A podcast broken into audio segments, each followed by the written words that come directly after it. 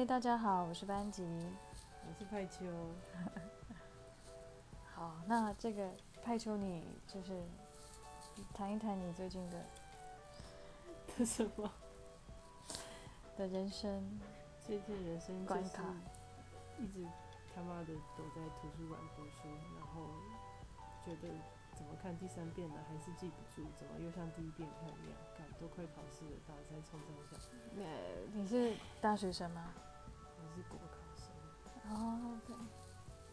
我已经三十岁了啦，在念大学有点久，也不会啦，就毕业很久了，就这样。但我但我呃，你可以聊一下，就是但我就还在大学的图书馆里读书，所以旁边都是大学生，然后我每次都会看到他们的学号大概小我个十来个数字，那那是什么感觉？就是觉得好像去外面绕了一圈，结果又走回大家帮你铺好的路一样。那你不会觉得这好像就是你以前欠的债，然后你就是得把它还完吗？还是这样太宿命了？嗯，我觉得啊，这是一个人生的选择啦。如果就是人生选择，那也也不需要就是看到别人的学号就触景伤情啊。没错了，多多少少嘛，看到青春的霸推，就会想说啊，要是我十年前就开始做这件事，不是轻松很多吗？哦，所以有悔恨的意味在吗？说悔恨，我觉得也还好啦。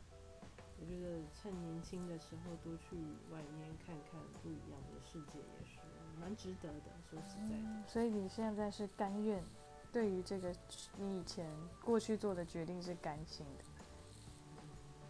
我觉得算是了。算甘心，这很重要。而且你说你不得不在大学图书馆，这也不是完全真实吧？因为还有哪里的图书馆比台大图书馆更好？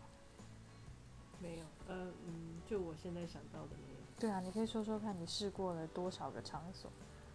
我试过了，嗯，家里附近的阅览室啊，新北的总图啊，嗯，然后去过各个咖啡店啊，但是我好像是一个很容易分心的人吧，所以就是需要去一个诱惑非常少的地方，才能让我比较能专心下来。为什么阅览室或是新北图书馆它不能够达到这些条件，满足这些条件？我觉得一方面是年纪到了啦，那些地方对我来说不够舒服，包括灯光啊、空调啊、椅子啊、桌子啊，然后还有来来往往的人啊。就是所以你不如就承认你是高敏感族群啊，我是啊，这有点 太敏感，太敏感可。是我年轻，我觉得我年轻的时候可以，就是到了这个三十岁这个看展的时候，就好像一切都怎么样？就很多东西就就会呃变得很挑剔吧。太挑剔。但我就在想说，是不是因为我太太就是现在这个现在太容易分心，所以很多东西就会变成我会挑剔的点。那我觉得我小时候念书的时候从来没有挑剔过这些事啊，只要有个地方安安静静的有冷气，我就很开心。但现在就会觉得啊，这个椅子太硬啦，啊，这个椅背不舒服啦，啊，这个桌子脏啊，或是来来往往的人太多啦，然后有有人的气味啊，或什么种种的。所以是容易分心，还是只是更知道要怎么样调整到最佳的状态，或者说知道那个最佳的状态是什么？我还是归咎于分心了。